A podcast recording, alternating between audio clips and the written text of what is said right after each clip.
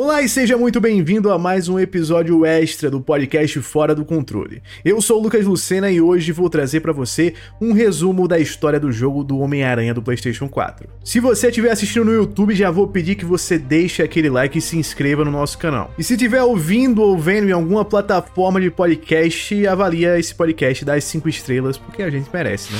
Sem mais delongas, vamos para o que realmente interessa: a história do Spider-Man de 2018.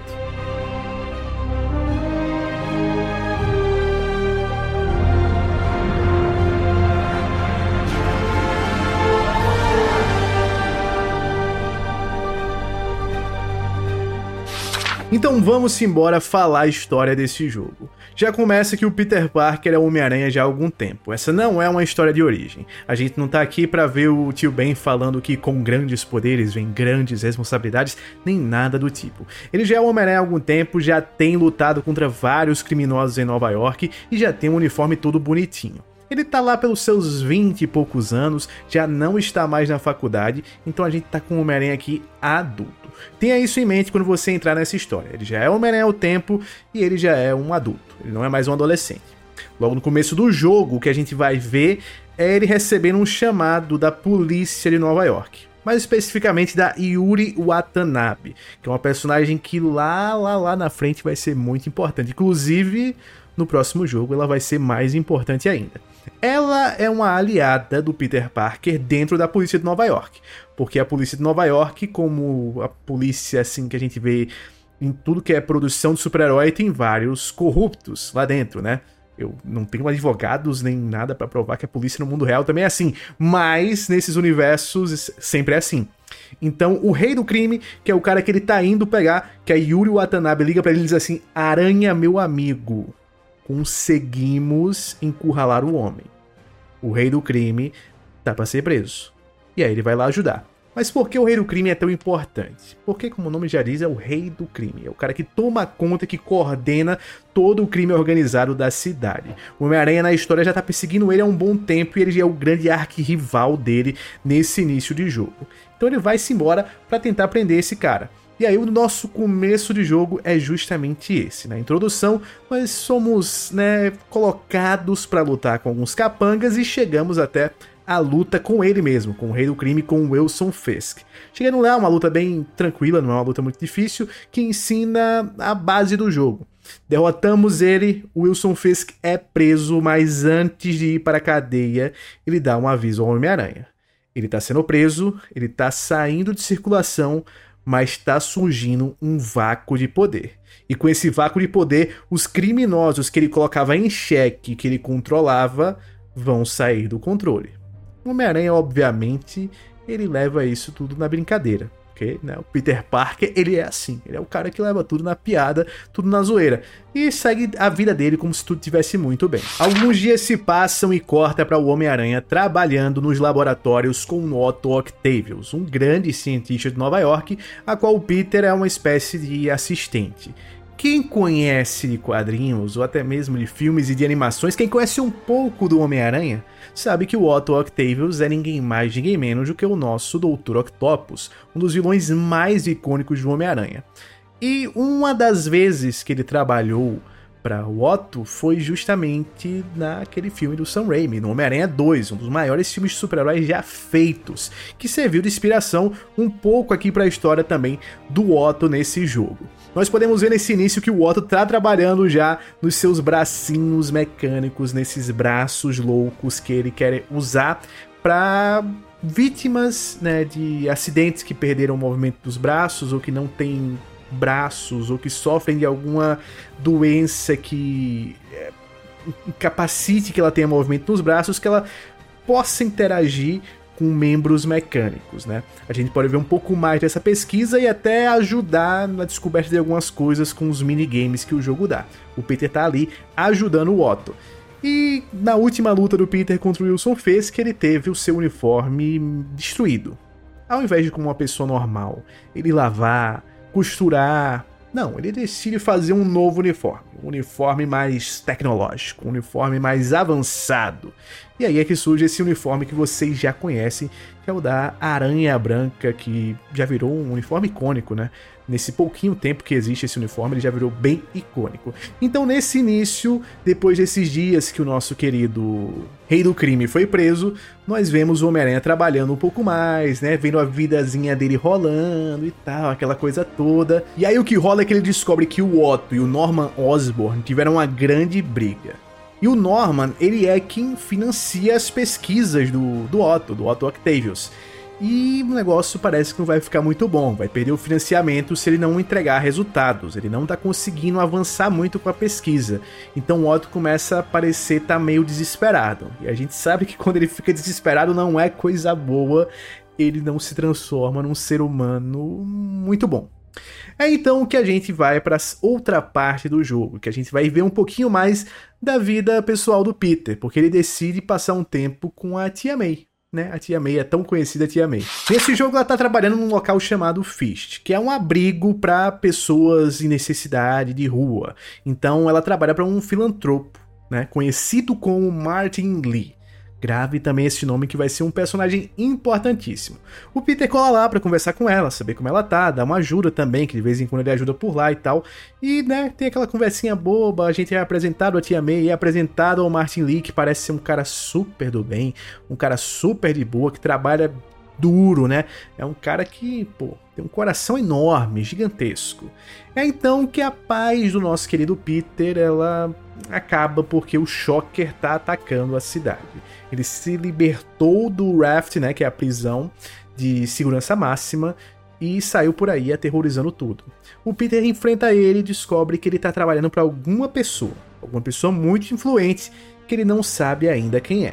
E já nesse início do jogo a gente consegue ver e perceber qual é a grande inspiração dos quadrinhos que a Insomniac teve na hora de fazer o roteiro para esse jogo. Porque quando a Mary Jane também é apresentada pra gente, a gente vê que ela é ex-namorada do Peter, eles não estão mais juntos, e é uma jornalista investigativa. Aí quem conhece das HQs começa a ligar os pontinhos e perceber que a grande inspiração é essa HQ que tá aqui na tela, Brand New Day.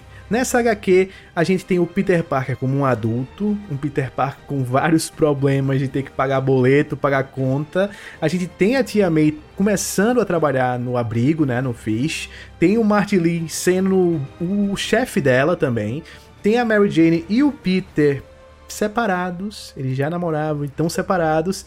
Tem também o Mr. Negative, que daqui a pouco vou falar um pouco mais sobre ele, como o vilão inicial da história. E também tem um Homem-Aranha mais com mais experiência, um Homem-Aranha que já combateu outros criminosos. Então, se você quer um HQ que tenha como, né, que tenha servido como base mesmo para esse jogo, essa aqui é a que mais influenciou.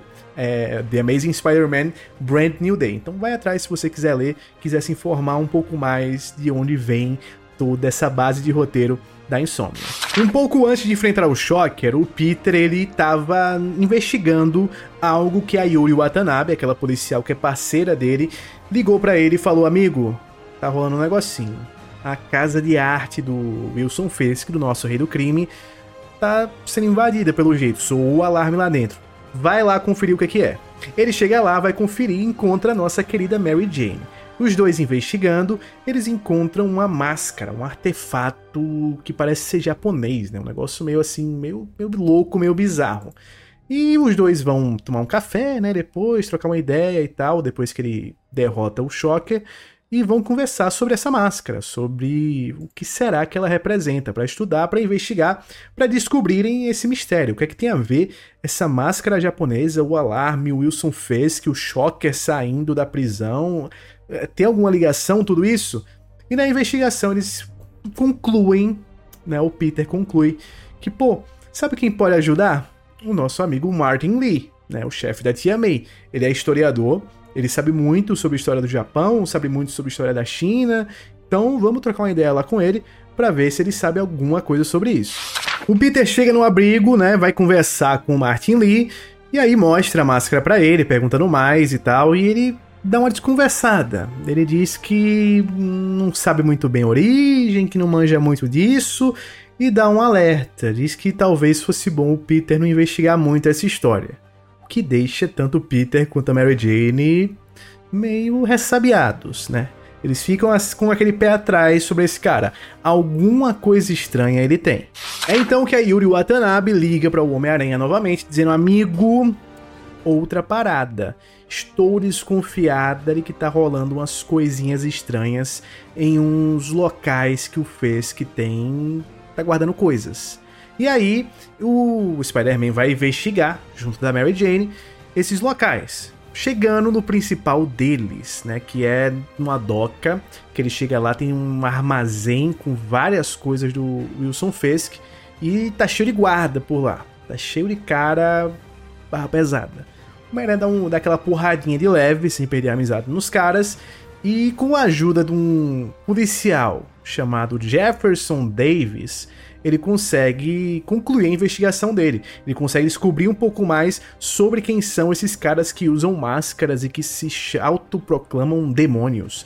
O que, que, que, eles querem, o que, que eles estão fazendo em Nova York e tal. Ele descobre um pouco mais sobre tudo isso, inclusive com a ajuda do Jefferson Davis, ele prende algum desses, alguns desses caras. E aí, meu amigo, esse policial, esse jovem policial, ele é ninguém mais ninguém menos que o pai do nosso Miles Morales. Aí ele dá uma entrevista para Mary Jane falando dos atos heróicos dele, porque ele realmente ajudou o Homem-Aranha nessa perseguição e nessa investigação. E a prefeitura, que quem está como prefeito é ninguém mais ninguém menos do que Norman Osborn, decide dar um prêmio, né? Dar um prêmio pela bravura desse policial. Então ele vai receber um prêmio, vai ser condecorado. Todo mundo pensa que tá tudo bem, que tudo acabou, que esses caras de máscara que eles prenderam eram realmente os únicos que tinham ali. E aí, né, vão, vai todo mundo pra festa, vai todo mundo pra ver o nosso querido Jefferson receber o prêmio dele, receber a medalhinha dele de honra. E aí, na hora da cerimônia, o Norman Osborn recebe uma ligação. Uma ligação muito estranha de uma galera ameaçando, dizendo: irmão, a parada vai dar ruim a parada vai, vai perder. Vai dar merda.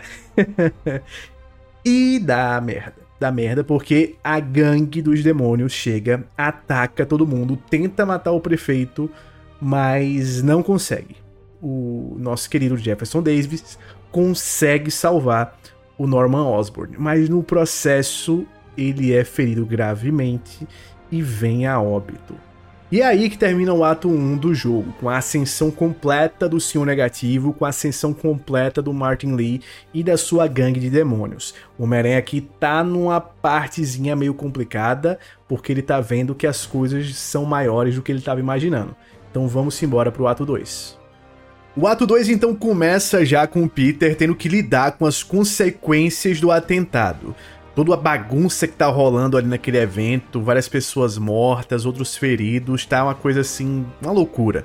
E ele finalmente percebe que o Mr. Negative, na verdade, é o Martin Lee né, que tava na cara para todo mundo, pra gente que tá jogando o tempo todo, mas ele finalmente percebe isso nessa parte do jogo, que o Martin Lee é o cara que tem liderado a gangue dos demônios, que tem feito todos esses ataques, que tem tocado o terror. Ele não consegue entender muito bem quando ele percebe isso, porque é um cara que é um filantropo, um cara que ajuda muita gente lá no abrigo, então ele fica meio conflituoso e querendo saber mais, intrigado para descobrir as reais motivações desse cara. E essa é uma boa oportunidade para falar um pouco mais sobre o Mr. Negative, ou Senhor Negativo, um personagem relativamente novo da Marvel que surgiu ali em 2007 no arco que mais inspirou o jogo, né, o Brand New Day. É uma criação do Dan Slott, que é o cara que escreveu o Brand New Day e escreveu vários outros arcos que inspiraram o, o jogo do, da Insomniac. É, esse personagem ele foi criado em uma época que a Marvel estava experimentando muito no Homem-Aranha, estava testando novos vilões, e foi um dos poucos que deu certo. O Mr. Negative tem super força e super velocidade, mas o principal poder dele é a corrupção negativa, que faz com que as pessoas sejam meio que controladas por ele e as tornam mais resistentes, rápidas e fortes. Além de fazer com que elas fiquem com valores morais invertidos. Tornando-as mais agressivas. As habilidades dele foram muito bem exploradas na edição número 6 do Amazing Spider-Man de 2015. Essa HQ para você que tá vendo em vídeo que tá aqui na tela ao ladinho aí dessas imagens do Homem-Aranha com o Mr. Negative. É uma HQ também do Dan Slott, né, em que o Homem-Aranha enfrenta o Mr. Negative em Xangai e ela serviu de base também para a forma como ele foi utilizado, né? Os poderes deles foram utilizados no jogo, porque ela usa muito bem os poderes dele, tem vários várias habilidades legais que ele usa nessa HQ, que eles reaproveitaram e colocaram no jogo também. Mas voltando para a história, temos o prefeito Norman Osborn cagado de medo e pedindo a ajuda da Sable, uma milícia antiterrorista com armamento militar altamente tecnológico, que é dirigida pela Silver Sable, que é uma personagem também muito conhecida dos quadrinhos aí desde os anos 80 e que já interagiu muitas vezes com o Spider-Man. Eles basicamente, nessa né, milícia, tomam o controle da segurança de Nova York com o objetivo de conter os homens, tanto do Rei do Crime quanto os demônios do Mr. Negative, que tá, tá todo mundo fazendo uma baguncinha na cidade, e aí o Osborn tá morrendo de medo, bota essa galera pra tocar o terror, né? Pra, pra tocar o terror não, pra controlar esse caos com base na força militar dessa milícia. E obviamente essa milícia antiterrorista começa a ver também o Homem-Aranha como uma ameaça, porque ele é um vigilante, né? Ele é um super-herói que ele não trabalha para nenhuma autoridade, ele não responde ao prefeito. Então para eles ele também é uma ameaça para a cidade de Nova York e é caçado por, por esses caras o tempo todo, basicamente. Logo depois nós vemos a Mary Jane e o Peter investigando o passado do Martin Lee, para tentar entender mais e descobrir os motivos do ódio dele pelo Norman Osborn. Afinal, o atentado dele era para matar o prefeito, né? E eu acho que não era bem por querer matar o prefeito, é isso que eles deduzem. Era porque ele queria especificamente matar o Norman Osborn. E o Peter tenta ajudar o Miles Morales a lidar com o luto da perda do pai, sugerindo que o garoto ajude a Tia May no abrigo, né? O Festa ou Fish, como você preferir. É, o Peter acha que vai ser bom para ele se ele começar a trabalhar com a galera, ajudando lá. Então ele aceita e vai trabalhar juntinho ali da Tia May, ajudando as pessoas mais necessitadas no abrigo. É aí que o Peter lembra que ele tem um trampo, que ele tem um trabalho com o Dr. Otto Octavius e ele vai para o laboratório dar uma ajuda lá com o projeto dos braços é, prostéticos. Os dois conseguem avançar bem na pesquisa, mas o projeto continua causando uma certa instabilidade mental nos usuários. É aí que o Otto decide contar para o Peter que esse trabalho é muito importante e pessoal para ele porque ele sofre de uma doença degenerativa que em breve vai paralisar todo o seu corpo. Então ele é um cara que tá desesperado não só financeiramente, ele não só tá desesperado também intelectualmente, porque não tá conseguindo concluir esse projeto de maneira satisfatória, como também ele tá correndo contra um relógio, porque o corpo dele tá começando a falhar aos poucos.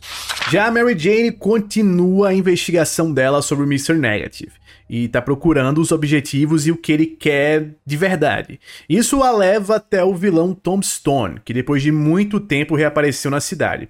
Tom Stone é um vilão que ele é meio que um traficante de drogas e ele tem uma certa invencibilidade, é muito difícil penetrar a pele dele, ele é um cara muito, muito forte, duro na queda, é metido também com a galera de moto e tal, oficina, essa é a vibe dele, é um vilão bem casca grossa, é um vilão também antigo do Homem-Aranha, tem várias HQs das antigas que você pode encontrar esse vilão, não é nenhum vilão novo, né?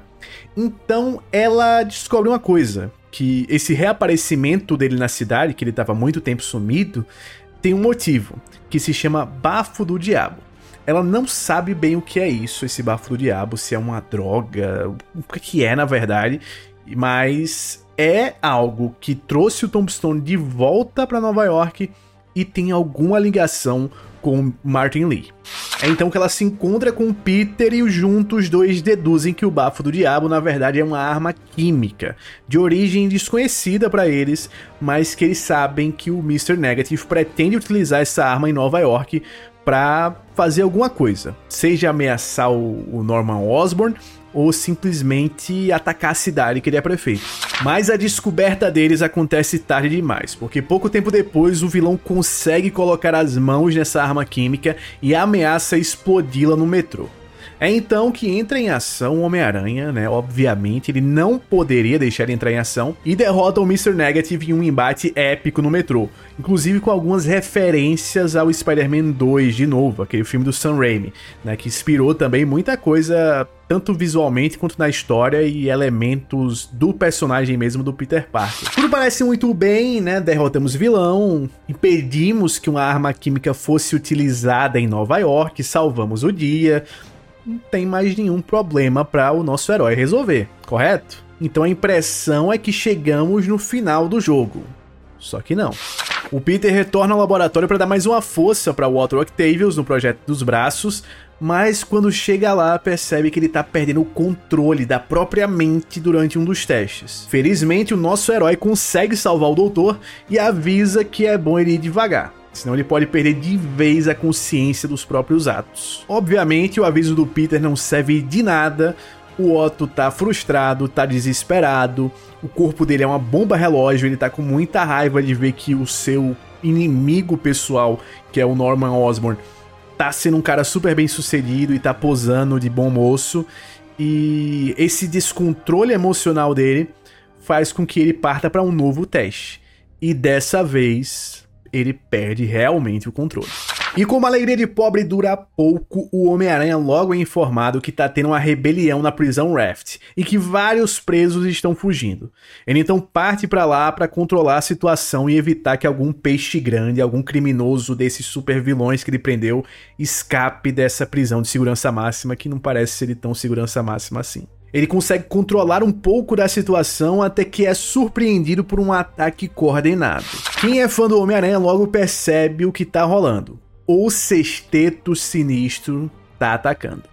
Nos quadrinhos, esse grupo de supervilões já aterrorizou e atazanou a vida do Homem-Aranha diversas vezes, mas nunca com essa formação aqui do jogo. Aqui nós temos o Abutre, o Scorpion, o Rhino, o Electro e o Mr. Negative. E todos eles estão sendo liderados por ninguém mais, ninguém menos do que o Doutor Octopus, esse vilão icônico do Homem-Aranha que eu sinceramente não esperava que ele já virasse o Dr. Octopus nesse primeiro jogo, mas ele surge aí do nada, tirando todo o brilho do nosso Mr. Negative, roubando a cena e mostrando que ele vai ser o vilão de verdade dessa parte final do jogo.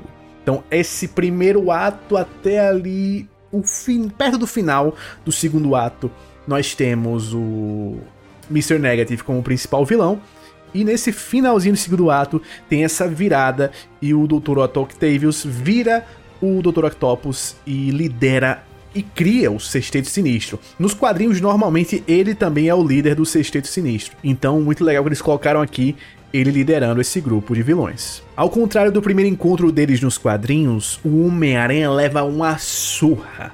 Mas é uma surra daquelas pesadas. Ele leva de tudo quanto é lado, todo mundo bate nele. O coitado parece realmente a Dona Aranha que subiu pela parede, viu a chuva forte e a derrubou. Ele quase vai de um, dois, três milhas, mas é salvo e levado para um hospital. E aí nem me perguntem como é que no hospital não descobriram que ele era o Peter Parker, não revelaram a identidade secreta dele, eu não sei. Eles não mostram, eles não falam. Essa parte para mim é até um leve furo de roteiro. Mas tudo bem, a gente aceita, né? Só um detalhezinho besta. A gente tem um cara vestido de aranha por aí, é, se balançando e salvando as pessoas. Esse é um o mínimo detalhe possível para se importar, não é mesmo? E assim terminamos o ato 2 da nossa história, com o Mr. Negative derrotado pelo uma milícia altamente armada se espalhando pela cidade e um vilão muito inteligente surgindo, liderando um grupo de super vilões. A situação do nosso aranha só piora. Parece que todo final de ato esse homem está destinado a sofrer. Mas vamos embora então para o nosso terceiro ato, terceiro e final, último ato dessa história. No início do terceiro ato, nós descobrimos que enquanto o nosso querido Homem-Aranha estava se recuperando no hospital, o Dr. Otto Octavius, ou Dr. Octopus, né, já que ele se transformou nesse vilão maldito, ele usou a arma química bafo do diabo, espalhando uma doença maledeta por toda Manhattan e começando a tomar conta de parte de Nova York. Então ele fez esse ato de terrorismo biológico, jogou essa arma química aí pra galera e várias pessoas começaram a adoecer. Mas felizmente o nosso querido Homem-Aranha se recupera, né? Ele dá aquele descansinho, toma aquele remédio mágico que os super-heróis tomam e já volta direto para ação. Ele então é informado que o Sexteto Sinistro foi dividido para tentar conquistar mais parte da cidade. O Rhino e o Scorpion vão tomar conta de um estaleiro, enquanto o Abutre e o Electro patrulham uma área ali de fábricas de... que tem ali em Nova York. Mas antes do Homem-Aranha chegar no estaleiro, quem teve por lá foi o Miles Morales, pegando remédios para Tia May, porque o abrigo deles agora também é um refúgio para as pessoas que estão ficando doentes por causa do uso da arma química. E nesse estaleiro tem vários remédios lá que são usados para tratar esses pacientes. Sendo que, obviamente, não foi uma tarefa fácil, já que tinham dois super vilões ali protegendo aquele local. Mas o Miles, como um mestre do stealth, né, para dar orgulho ao nosso querido Snake da série Metal Gear, consegue escapar com os remédios ileso e chega no abrigo para ajudar a galera. É aí que percebemos que a tia May também tá doente, tossindo muito e com um aspecto bem ruim. E isso no futuro vai ser muito importante para nossa história.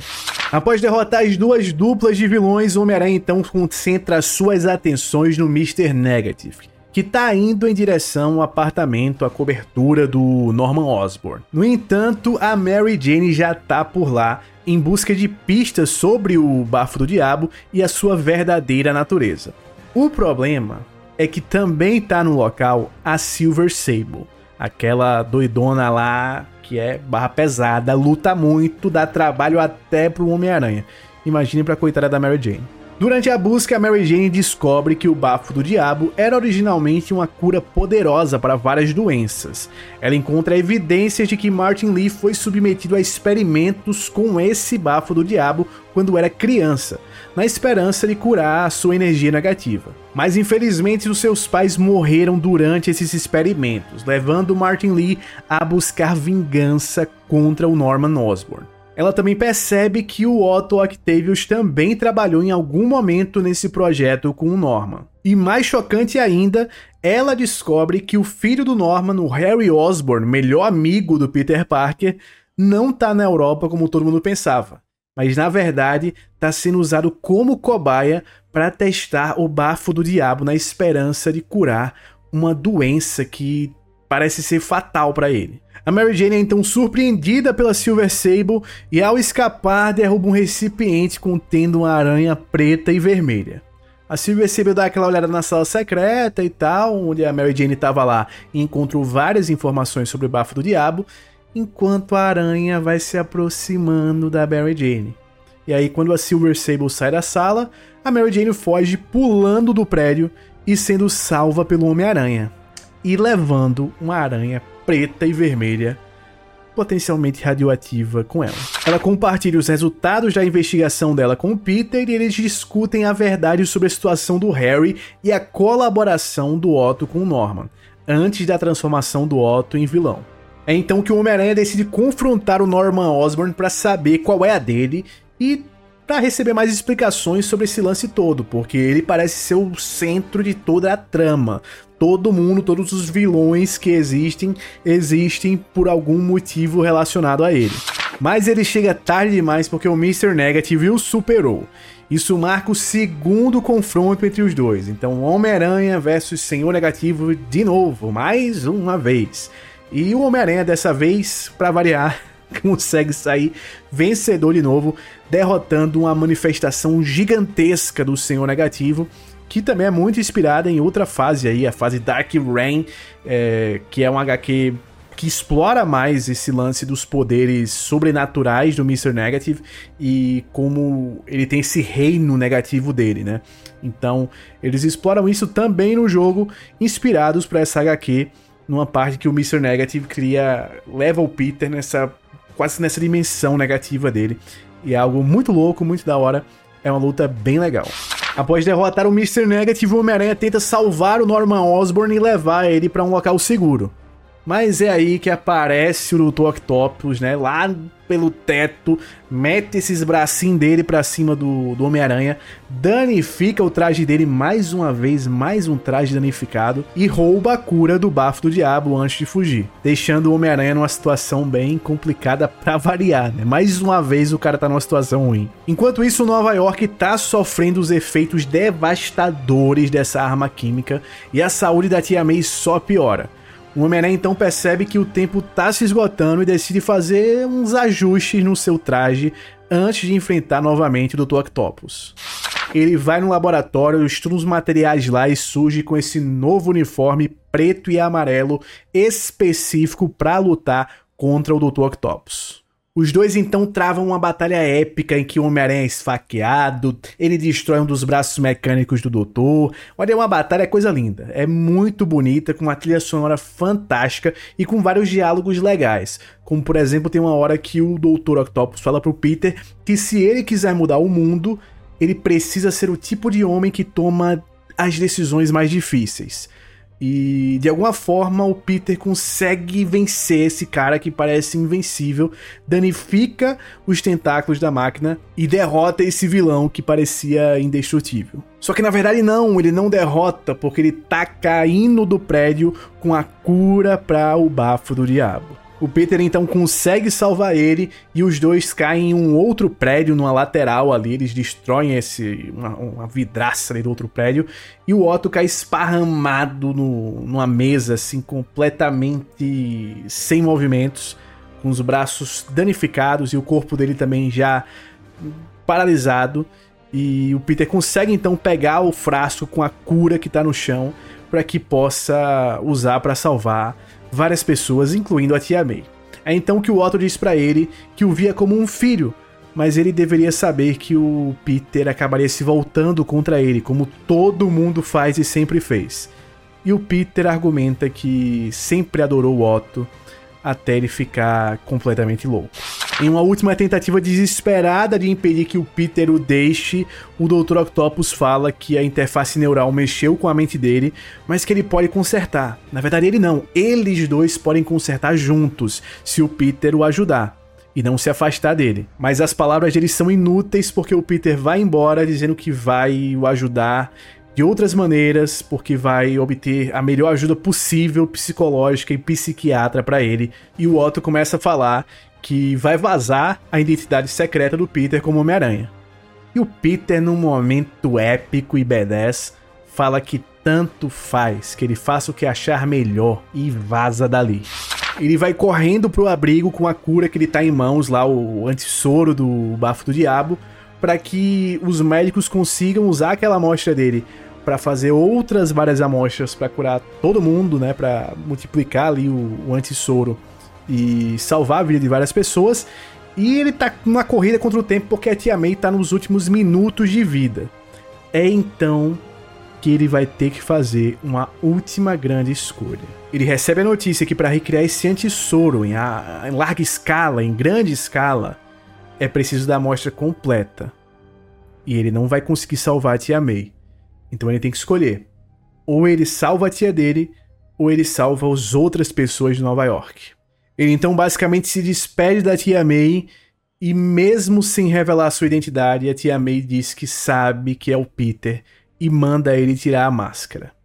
Os dois compartilham um momento ali muito especial e bonito quando a tia May diz que ela tem muito orgulho do homem que ele se tornou e que o tio Ben também teria ficado muito orgulhoso por ele ter escolhido salvar todas aquelas pessoas.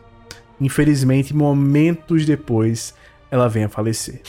Nas próximas cenas, podemos ver que o sacrifício do Peter deu certo e que várias estações anti-soro estão espalhadas por Nova York, recebendo pessoas e curando-as do, da doença que lhes foi infligida pelo bafo do diabo.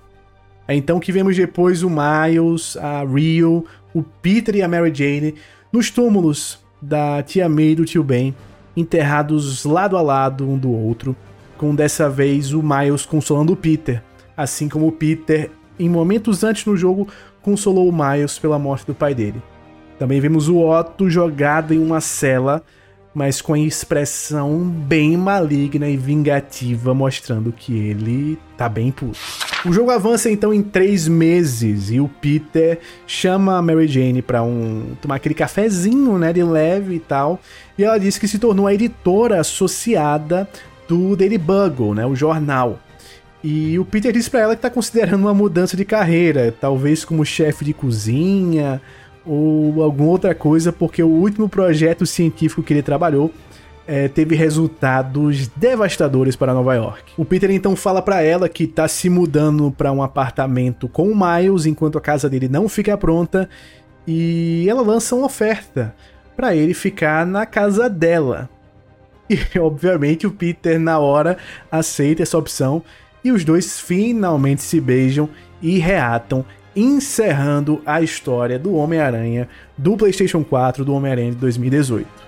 Mas esse não é o fim ainda, porque nós temos não uma, mas duas cenas pós-créditos. A primeira é essa aqui, que nós percebemos que o nosso querido Miles Morales foi picado pelaquela aranha que a Mary Jane levou. Ela levou aquela aranha até ele, a aranha o picou, a aranha era radioativa e no finalzinho do jogo, nessa cena pós-crédito, ele mostra para o Peter que ele tem poderes de aranha. E para surpresa dele, o Peter mostra que também tem. E aí ele descobre que o Peter, esse cara que ele tanto tanto tem orgulho de ser amigo, é na verdade o Homem-Aranha. E na segunda cena pós-créditos, nós vemos que o Norman Osborn tá ali conversando com o filho dele, o Harry, que tá servindo ali como não uma cobaia, mas está sobrevivendo através de uma espécie de casulo com um líquido lá dentro e o que parece ser o simbionte do Venom. Então é o primeiro, primeiro traço que vemos do Venom nessa história, nesse universo, é nessa segunda cena pós-créditos em que o Harry está sendo tratado pelo simbionte, que é bem estranho e que nós vamos poder ver o resultado disso no próximo jogo, no Spider-Man 2. Bem, meus queridos, espero que vocês tenham gostado, que eu tenha conseguido resumir bem a história para vocês, que tenha ficado legal. Muito obrigado por você ter acompanhado até aqui. Ajuda muito se você deixar um comentário nas redes sociais, seguir a gente nas redes sociais, estão todas aqui embaixo na descrição. Então segue a gente para você não perder também nenhum episódio do Fora do Controle. É isso, um abraço, até a próxima e tchau.